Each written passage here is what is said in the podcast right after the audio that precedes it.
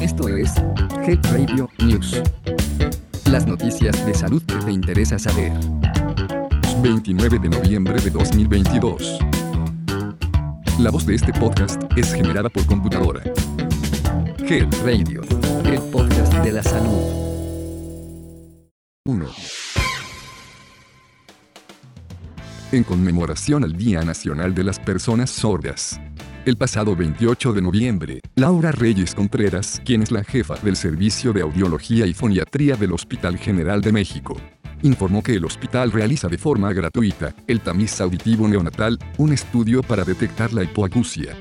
Dicho estudio no causa dolor o molestia alguna a la persona recién nacida.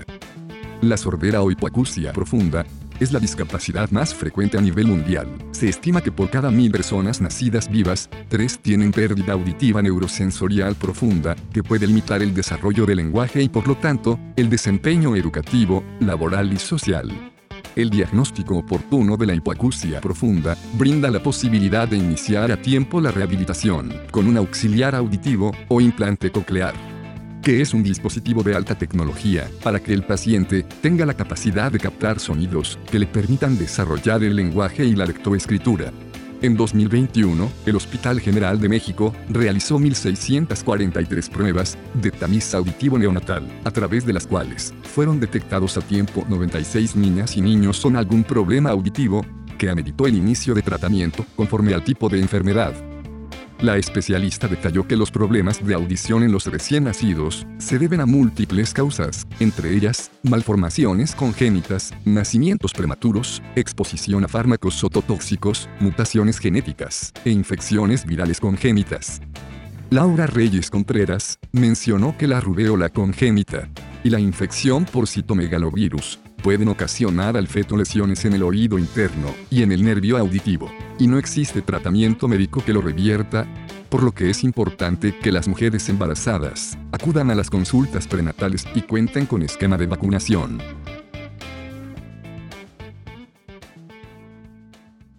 2. En el mundo suceden 3 millones de muertes cada año, y ocurren por el uso nocivo de alcohol. En México, la encuesta nacional de salud y nutrición reportó que uno de cada cinco adolescentes consumen alcohol, lo que equivale a más de 4.6 millones de adolescentes de entre 10 y 19 años de edad. El alcohol es la sustancia psicoactiva de uso legal que más se consume en México y en un evento realizado el pasado 24 de noviembre, en conmemoración del Día Nacional contra el Uso Nocivo de Bebidas Alcohólicas, y que fue promulgado por decreto presidencial en 2018, tiene por objetivo el poner en relieve las diversas consecuencias negativas ocasionadas por el consumo de alcohol, así como las estrategias y alternativas emanadas desde la evidencia para hacer frente a este importante problema de salud pública. En el evento participaron destacadas personalidades del sector salud, representantes de la Comisión Nacional contra las Adicciones, representantes de la Comisión de Salud del Senado de la República, así como de COFEPRIS, y del Consejo Nacional de Salud Mental.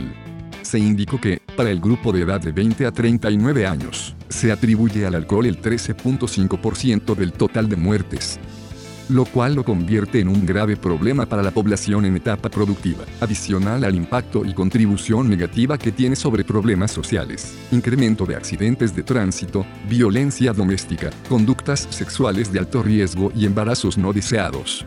En su intervención, el doctor Mario Zapata, que es el asesor internacional de la OPS y OMS en enfermedades no transmisibles y salud mental, destacó el efecto extremadamente dañino que el alcohol tiene para la sociedad, dijo que regular su disponibilidad, venta y publicidad debe mantenerse como un asunto prioritario de política pública. El consumo de alcohol junto al tabaquismo, la inactividad física y la mala alimentación forman parte de los principales factores de riesgos de las enfermedades crónicas, responsables hoy en día de más del 70% de la carga mundial de enfermedad. 3. Salud Digna firma un convenio con el IMSS para ofrecer tratamientos de hemodiálisis. En México existen alrededor de 17.000 pacientes en lista de espera para un trasplante de riñón. Salud Digna anunció este lunes que la primera clínica del modelo Comunidad Mexicana de Hemodiálisis ha realizado más de 2.500 tratamientos al mes, desde que inició operaciones en enero de este año para atender a la población mexicana que padece insuficiencia renal crónica la comunidad mexicana de hemodiálisis, ubicada en Toluca, Estado de México, tiene la capacidad para recibir alrededor de 80 pacientes al día y brindar más de 20 sesiones de hemodiálisis al mismo tiempo, en salas acondicionadas con todos los servicios necesarios para generar un ambiente óptimo durante el tratamiento, con acceso a través de una pantalla a programas educativos y de entretenimiento.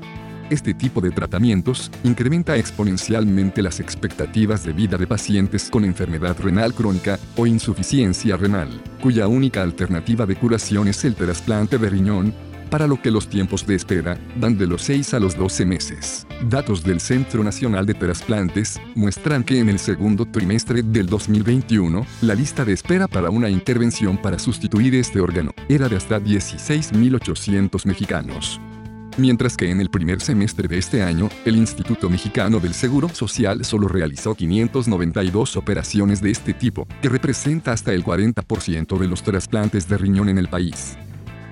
Esto muestra la importancia de que estos pacientes se sometan a tratamientos de hemodiálisis a tiempo y de manera periódica, para que se sustituya de manera temporal la función de sus riñones, la cual está comprometida en mayor o menor medida, dependiendo de cada caso.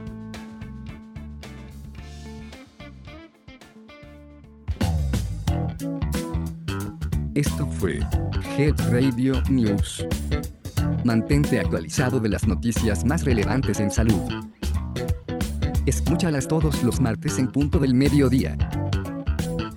Hasta pronto. Health Radio, el podcast de la salud.